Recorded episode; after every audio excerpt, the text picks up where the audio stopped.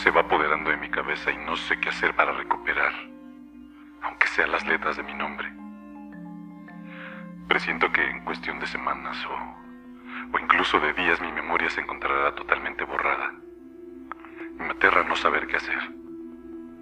Solo trato de respirar lo más tranquilamente posible para sobrellevar cada uno de los minutos de esta especie de esclavitud que estoy viviendo.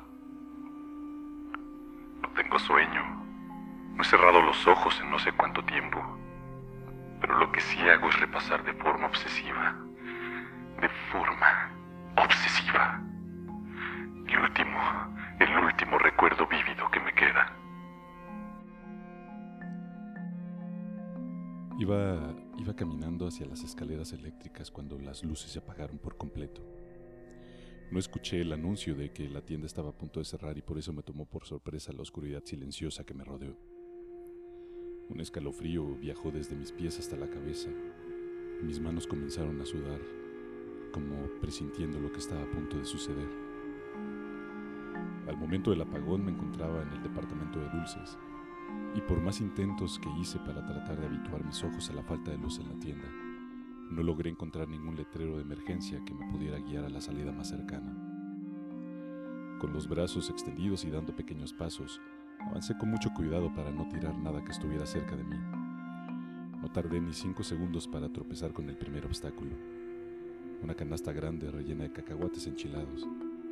Eso lo sé porque, porque tomé un pequeño puñado y los comí. Ese fue el último bocado que he probado desde entonces. Seguí tanteando con mis manos y mis pies el terreno desconocido, y decidí avanzar en línea recta pensando que esa era la mejor forma de encontrar alguna salida. Daba igual si cerraba los ojos o los mantenía abiertos. La oscuridad y el silencio eran tan densos que poco a poco la ansiedad empezó a invadirme. Me detuve por un instante y respiré profundo. Me convencí de que me llevaría solo unos cuantos minutos salir de la tienda. Tragué saliva y con voz tímida y entrecortada lancé un hola que no hizo más que rebotar por las paredes sin consecuencia alguna. A sabiendas de que nadie me ayudaría, decidí seguir avanzando con el rumbo que ya me había fijado, pero un ruido cercano que pude escuchar tras de mí me congeló por completo. No servía de nada voltear, pero aún así lo hice. Extendí a la altura de mis hombros uno de mis brazos con la esperanza de no toparme con nada, pero, pero no fue así. Con la punta de los dedos pude saber que lo que tenía frente a mí era un, era un maniquí. Un maniquí.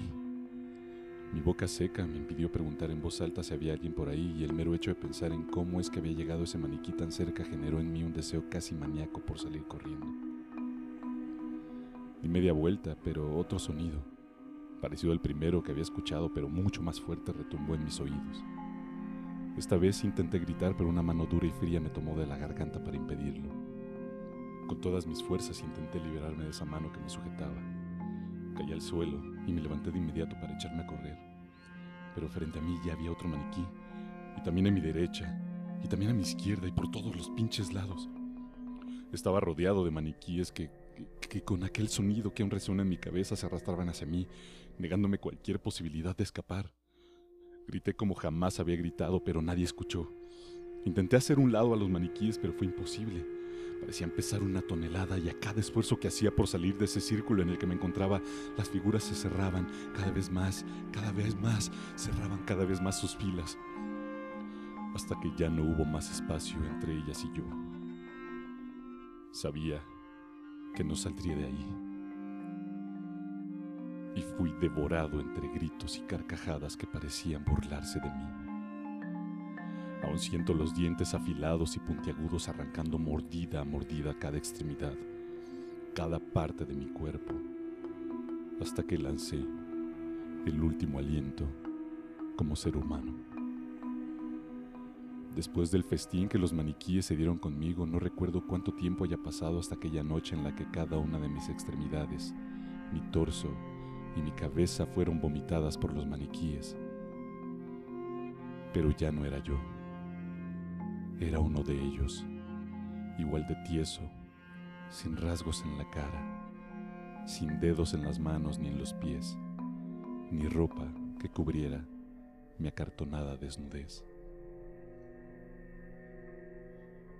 Fui vomitado en el departamento de caballeros.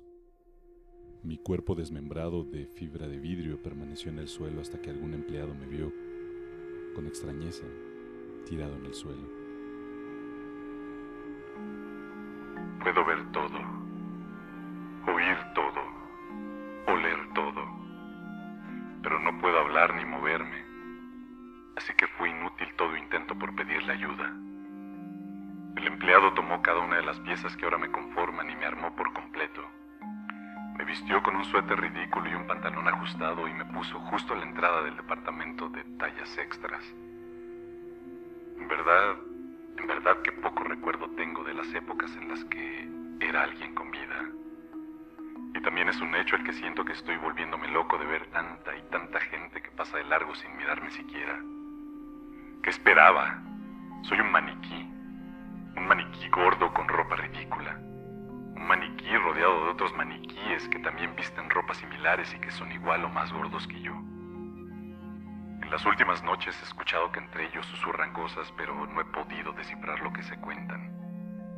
Hoy pondré más atención. Lo que sí es un hecho es que también estas últimas noches he tenido un hambre voraz.